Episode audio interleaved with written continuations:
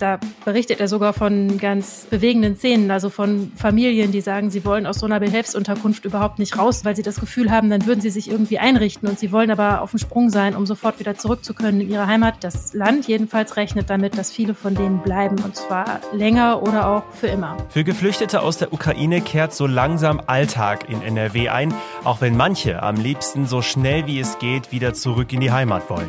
Wir geben euch heute eine Zwischenbilanz zur Aufnahme der Menschen aus der Ukraine. Ich bin Florian Pustlauk. Hallo. Rheinische Post Aufwacher. News aus NRW und dem Rest der Welt.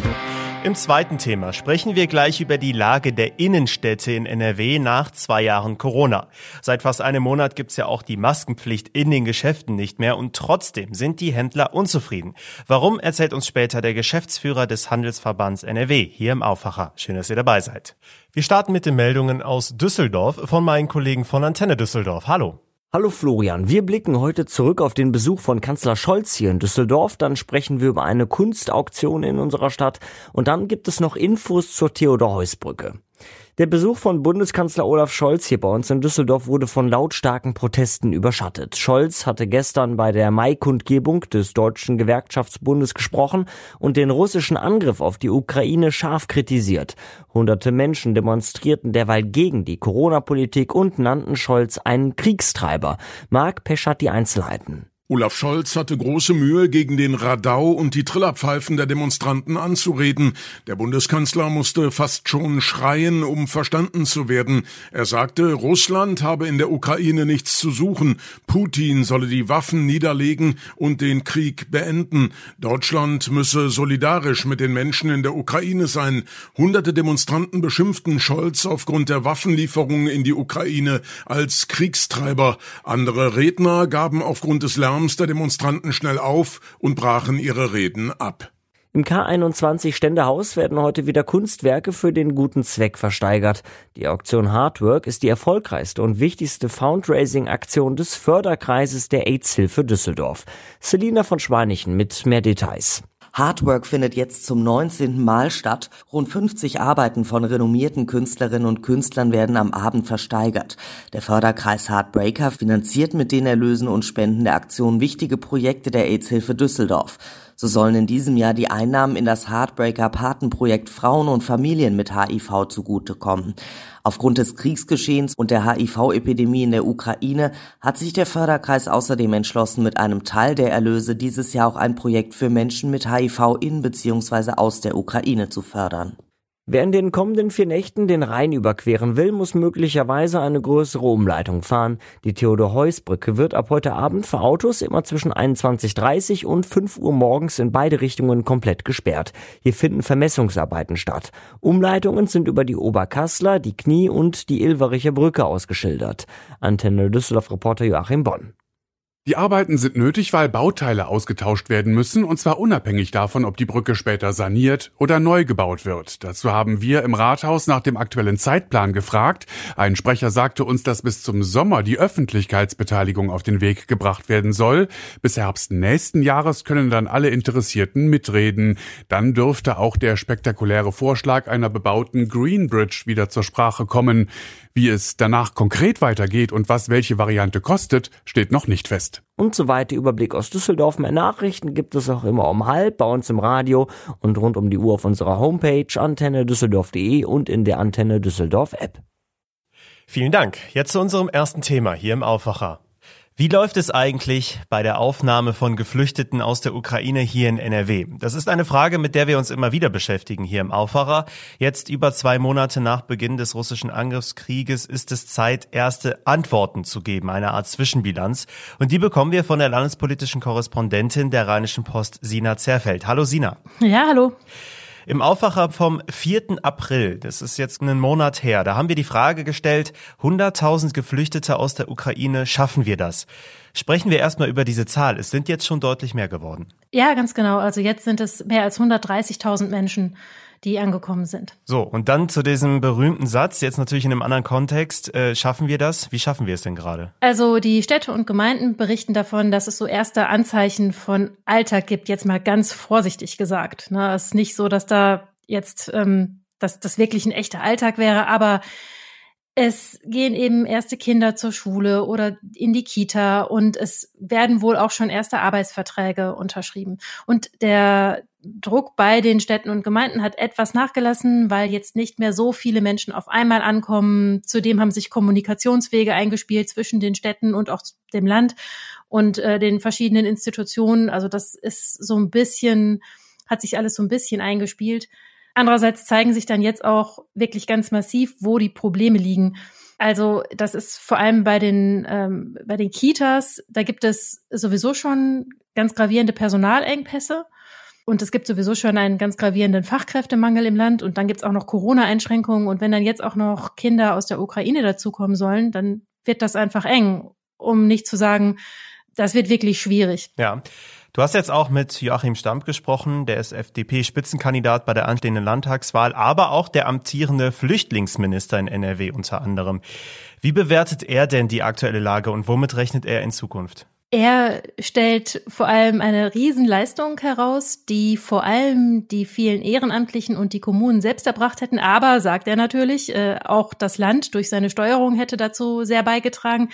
Immerhin sind in wenigen Wochen da mehr als 130.000 Menschen aufgenommen worden. Das sei mehr als in der Spitze von 2015, als wir da diese große Fluchtbewegung hatten. Er berichtet, dass die meisten Menschen, so wie ihm das gemeldet wird, wieder zurück wollen. Äh, lieber heute als morgen. Und da berichtet er sogar von ganz bewegenden Szenen, also von Familien, die sagen, sie wollen aus so einer Behelfsunterkunft überhaupt nicht raus äh, nicht in eine feste Wohnung umziehen, weil sie das Gefühl haben, dann würden sie sich irgendwie einrichten und sie wollen aber auf dem Sprung sein, um sofort wieder zurück zu können in ihre Heimat. Er sagt aber, viele dieser Menschen werden schlicht und ergreifend nicht schnell zurück können und das Land jedenfalls rechnet damit, dass viele von denen bleiben und zwar länger oder auch für immer. Mhm. Stamp hat also schon diese Beziehung zwischen Kommunen und dem Land angesprochen. Was sagst du denn? Wie kommen die Kommunen in NRW klar? Funktioniert dieses Zusammenspiel mit dem Land denn?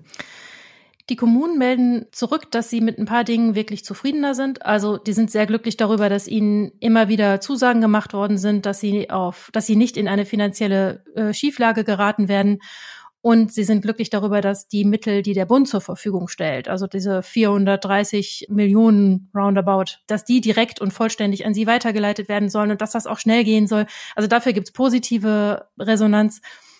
Ähm, natürlich bleiben aber die größten Schwierigkeiten immer noch bei den Kommunen zu lösen. Ne? Also die müssen zusehen, wie sie die Familien unterbekommen und die müssen zusehen, wie sie die in Schulen und Kitas unterkriegen. Das ist natürlich für die Kommunen immer noch eine große Herausforderung. Hm. Zumal ja leider noch lange kein Ende des Krieges in der Ukraine in Sicht ist und vermutlich werden auch noch weitere Geflüchtete hier nach NRW kommen. Wie gut ist denn NRW aus deiner Sicht auch langfristig aufgestellt? Also was die innere Bereitschaft betrifft, da habe ich den Eindruck immer noch gut. Also die Kommunen betonen das, das Land betont das, wirklich alle Akteure, die berufen sind, sich um die Unterbringung und Versorgung der geflüchteten Menschen zu kümmern, betonen das und sagen auch ihrer Erfahrung nach ist es nach wie vor so, dass die Hilfsbereitschaft sehr groß ist. Die praktischen Probleme werden nicht von jetzt auf gleich zu lösen sein. Personal und Platz an Kitas und Schulen, das lässt sich nicht von jetzt auf gleich beschaffen und natürlich, das wird noch Probleme geben. Und ein ganz großes Problem ist auch, und das sehe ich auch nicht, dass das auf die Schnelle gelöst wird, man kriegt die Leute nicht registriert. Es werden für die Registrierung der Menschen so diese sogenannten Peak-Stationen benötigt. Das sind im Prinzip die Geräte, die elektronischen Geräte, an denen die Leute wirklich registriert werden. Und das ist notwendig, damit die richtig ankommen können, beispielsweise Sozialleistungen beantragen können und so weiter. Da hakt es halt, es gibt einfach nicht genügend von diesen Stationen und man kommt mit der Registrierung der Menschen überhaupt nicht hinterher. Interessant, vielen Dank, Sina Zerfeld. Gerne. Also insgesamt läuft die Aufnahme der Geflüchteten aus der Ukraine hier in NRW gut, aber es gibt noch einige Hürden, vor allem langfristig. Mehr dazu erfahrt ihr natürlich verlinkt auch bei uns in den Shownotes. Wenn euch der Aufwacher gefällt, dann freuen wir uns natürlich auch über Weiterempfehlungen. Gebt gerne einfach mal Freunden, Familie oder Kollegen Bescheid, damit auch die jeden Tag aufs Neue mit den wichtigsten Infos aus NRW versorgt werden. Gerne dann einfach abonnieren, zum Beispiel bei Apple Podcast oder Spotify. Das ist natürlich kostenlos. Jetzt sprechen wir über unsere Innenstädte hier in NRW. Die haben natürlich eine sehr harte Zeit hinter sich. Über zwei Jahre Corona mit Lockdowns, mit strengen Regeln im Alltag. Klar, der Umsatz, der ist enorm eingebrochen und die Hoffnung, die ruhte auf den Lockerungen. Jetzt ist es ja so, dass es seit fast einem Monat keine Maskenpflicht mehr in Geschäften gibt und trotzdem sind die Händler nicht zufrieden. Rainer Gallus ist Geschäftsführer beim Handelsverband NRW und zu Gast heute bei uns im Aufwacher. Hallo, Herr Gallus. Hallo. Wie würden Sie denn die aktuelle Situation im Einzelhandel in NRW beschreiben? Ja, wenn man so die Tage auf äh, manche Einkaufsstraße blickt, dann hat man ja tatsächlich das Gefühl, dass wir eigentlich schon schnell wieder zur äh, Normalität zurückkommen. Ne? Ähm, ich finde es auch ganz toll. Die Menschen freuen sich, glaube ich, schon, dass sie auch wieder mehr raus können, dass sie wieder in die Städte können. Äh, das Wetter spielt ja auch einigermaßen mit. Aber der Eindruck trügt tatsächlich. Ähm, wir haben wahrscheinlich bei den äh, Besuchermengen auch tatsächlich so ein bisschen die Situation, man ist es auch nicht mehr ganz gewohnt. Das heißt, die, die Stimmung, die leidet natürlich nach wie vor ein bisschen. Man sieht aber auch, dass mancher vielleicht nur bummelt, vielleicht auch einen Kaffee trinkt und gar nicht mal die Geschäfte besucht. Das heißt, wir merken es bei uns an den Zahlen. Den Händlern fehlen in den Innenstädten aktuell immer noch 30 Prozent an Besucherfrequenz. Hm, warum läuft denn das Geschäft nicht so richtig? Ja, man versucht dann natürlich tatsächlich immer so ein bisschen äh, zu mutmaßen, woran es liegt. Ähm, ist das jetzt doch noch ein bisschen die Corona-Zurückhaltung? Sind das jetzt die, die wirtschaftlichen Unwägbarkeiten, die es gibt, auch im Kontext des Ukraine-Konflikts, der jetzt auch nicht gerade zur, zur Stimmung beiträgt? Ähm, hält man sich einfach noch ein bisschen zurück? Beschäftigt man sich im Moment noch mit anderen Dingen? Man, man kann es nur mutmaßen und der Handel spürt aber eben, dass die Stimmung noch nicht so richtig gut ist. Und er spürt es natürlich auch in den Umsätzen bei Bekleidung und Schuhe, die ja auch gerade sehr, sehr wichtig für die Innenstädte sind, haben wir beispielsweise auch gerade mal ein Niveau von 75 Prozent gegenüber der Vorkrisensituation. Klar, wir hatten jetzt zwei Jahre Corona-Krise. Die Geschäfte waren ja zwischenzeitlich sogar komplett zu. Jetzt sollte es ja eigentlich aufwärts gehen, aber trotzdem kommen die Umsätze nicht zurück. Sie haben es gerade schon beschrieben. Wird das denn jetzt nicht langsam für den einen oder anderen Händler bedrohlich? Ja, wir müssen schon davon ausgehen, dass die Situation sich für also manches Geschäft immer weiter zuspitzt. In Corona-Zeiten sind viele auch wirklich an ihre Reserven rangegangen, auch teilweise an die Altersvorsorge. Ähm, es haben sich aber trotzdem die meisten nicht geschlagen gegeben. Ähm, ganz viele sind aktiv geblieben, haben versucht, weiter im Kontakt mit ihren Kunden zu bleiben. Sei das jetzt in Zeiten, wo man Termine machen musste, äh, hier das Beste möglich zu machen ähm, oder aber sei das jetzt auch eben tatsächlich auf anderen Wegen erreichbar zu sein. Per Telefon, online, per Chat und ähnliches. Und für viele war das dann auch tatsächlich so ein Stück weit die Entdeckung dessen, was auch möglich ist. Und das hören wir jetzt auch, dass vor allem die Geschäfte, denen es gelungen ist, da in Kontakt zu bleiben mit ihren Kunden, aber denen es auch gelungen ist, sie jetzt wieder zu aktivieren, dass die tatsächlich etwas besser dastehen als die anderen. Ja klar, wem jetzt immer noch nicht der Anschluss an die Digitalisierung äh, gelungen ist, dem wird es auf Dauer nicht so gut gehen. Was ja im Moment ganz gut funktioniert, sind Veranstaltungen. Trödelmärkte an Wochenenden finden immer wieder statt.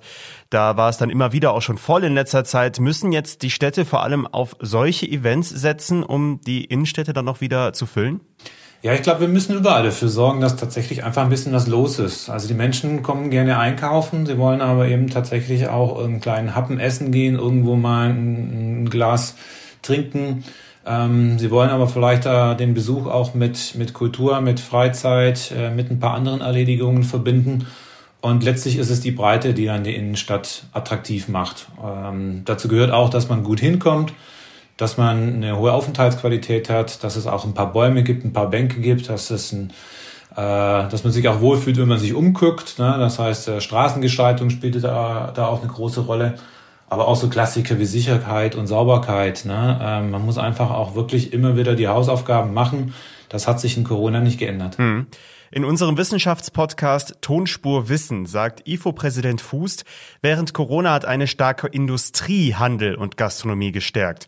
Sollte es jetzt zum Beispiel zu einem Energieembargo kommen, müsste der Handel die Industrie stützen, also umgekehrt, damit sich der wirtschaftliche Abschwung in Grenzen hält. Hat der Handel in NRW derzeit die Kraft dafür, das Potenzial? Nein, der Handel, da hat tatsächlich schon wirklich viele Jahre das Potenzial, so ein Konjunkturstabilisator zu sein. Er profitiert jetzt nicht sehr von starken wirtschaftlichen Phasen, aber er ist eben auch eine Stabilitätsgarantie in den schwierigeren Phasen. Und deswegen ist es tatsächlich auch so wichtig, dass man nicht nur von Seiten der Städte, sondern auch von Seiten der Regierungen drauf schaut, diesen Stabilisator zu stützen, wenn auch er gefährdet ist. Da ist in Corona ja auch schon viel passiert, wenn auch nicht alle von den Hilfsmaßnahmen profitieren konnten, weil man da natürlich auch äh, Grenzen eingeschlagen hat. Ähm, wir steuern aber im Moment natürlich auf eine Situation zu, wo schon eine sehr große Unsicherheit ist. Und da muss man, glaube ich, nochmal genau drauf gucken, ob der Handel das aus eigener Kraft schafft oder ob man da auch nochmal unterstützen muss. Haben Sie denn auch konkrete Forderungen jetzt an die Politik? Wir haben ja auch demnächst eine Landtagswahl. Ja, ich glaube, die Maßnahmen, die dann zu ergreifen sind, muss man tatsächlich immer davon abhängig machen, wie, wie, ähm, wie die Situation dann in diesem Moment ist. Ähm, ich glaube, meistens geht es dem Handel darum, dass er die richtigen Rahmenbedingungen hat. Das heißt, dass er ein schönes Umfeld hat, dass die Städte sich um die Innenstädte kümmern, dass er ein Regularium hat, mit dem er zurechtkommt, dass er nicht überfordert, dass er auch von anderen Dingen nicht überfordert wird. Ähm, bei allem Engagement auch für Themen wie Mobilitätswende und Umwelt muss man immer schauen, ähm, dass es auch noch wirtschaftlich tragfähig ist. Äh, und ähm, äh, am Ende des Tages geht es aber, glaube ich, tatsächlich auch darum, die Menschen auch in die Lage zu versetzen, dann einkaufen gehen zu können. Das heißt, Ausgleiche dafür zu schaffen, wenn deut deutliche Einkommenseinbußen hinzunehmen sind. Herr Gallus, lassen Sie uns doch zum Abschluss nochmal über Städte sprechen, die das aus Ihrer Sicht schon ganz gut machen. Welche sind das zum Beispiel? Ja, da gibt es eine ganze Menge und ich scheue mich immer davor zurück, da jetzt einzelne herauszupicken. Ähm, man hat es aber beispielsweise auch wieder daran gesehen, dass das Bauministerium in Nordrhein-Westfalen sehr früh auch schon die, die Städte und Kommunen darin unterstützt hat, in Corona-Zeiten Sofortmaßnahmen zu ergreifen. Und ähm, ich kann die Zahl jetzt nicht benennen, aber es war äh, auf jeden Fall eine hohe dreistellige Zahl an Kommunen, die dann auch quasi tatsächlich die Gelegenheit genutzt hat äh, und solche Mittel abgefordert hat. Das heißt, da, da ging es darum, Leerstände anzumieten, da ging es darum, in Gespräch mit Eigentümern zu gehen, da ging es auch darum, mal Zentrenmanagements vor Ort einzurichten, um zu gucken, Quartiere auch professionell zu führen, äh, die Kontakte zwischen Wirtschaft und äh, der lokalen Politik und Verwaltung noch zu stärken, auch andere Akteure mit an Bord zu holen. Und da waren viele, viele Kommunen bemüht. Da sind wir auch wirklich sehr dankbar dafür. Dankeschön für das Gespräch, Rainer Gallus. Sehr gerne, Dankeschön. Das war also der Geschäftsführer des Handelsverbands NRW. Ich werde persönlich nach dem Gespräch das Gefühl nicht los, dass die Innenstädte, so wie wir sie kennen, einfach grundsätzlich inzwischen veraltet sind. Denn, ja, müssen wir auch ehrlich sein, selbst vor Corona ging es denen ja größtenteils nicht so gut. Mehr dazu findet ihr auf jeden Fall bei uns verlinkt in den Show Notes. Und diese Themen könnt ihr heute auch noch verfolgen. Wir haben heute bereits über die Situation der Geflüchteten in NRW gesprochen und natürlich ist auch angesichts des Krieges in der Ukraine die angespannte Energiesituation ein weiteres wichtiges Thema bei uns und das auch international. Die Energieminister der EU-Mitgliedstaaten kommen heute zu einem Sondertreffen zusammen. NRW hatte zuletzt bereits vorgeschlagen, bei einem russischen Gasboykott die Firmenbüros im Winter zu schließen und dann wieder voll auf Homeoffice zu setzen, um Energie zu sparen. An den sechs Unikliniken in NRW drohen neue Streiks. Die Gewerkschaft Verdi gibt heute das Ergebnis einer Urabstimmung zu möglichen neuen Streiks bekannt. Verdi fordert einen neuen Tarifvertrag zur Entlastung des Personals. Und ausnahmsweise sind heute zwei Bundesligaspiele an einem Montag. Gestern am Feiertag wurde ja nicht gespielt. Und hier könnten Fans aus NRW besonders hinschauen. Leverkusen trifft auf Frankfurt und Gladbach spielt gegen Leipzig. Anstoß ist jeweils um 20.30 Uhr. Blicken wir noch kurz aufs Wetter. Der Wochenstart wird teils freundlich, teils bewölkt. Es bleibt auch meist trocken und es wird mild bei 14 bis 19 Grad. Und so bleibt es dann auch diese Woche. Ein vorsichtiger Blick aufs kommende Wochenende. Immer gut an einem Montag. Da könnte es sogar richtig sommerlich werden. Ja, das ist doch mal eine Motivation für die nächsten Tage. Das war der Aufwacher für Montag, den 2. Mai. Ich bin Florian Pustlauk. Schön, dass ihr dabei wart. Ciao. Mehr Nachrichten aus NRW gibt's jederzeit auf RP Online. rp-online.de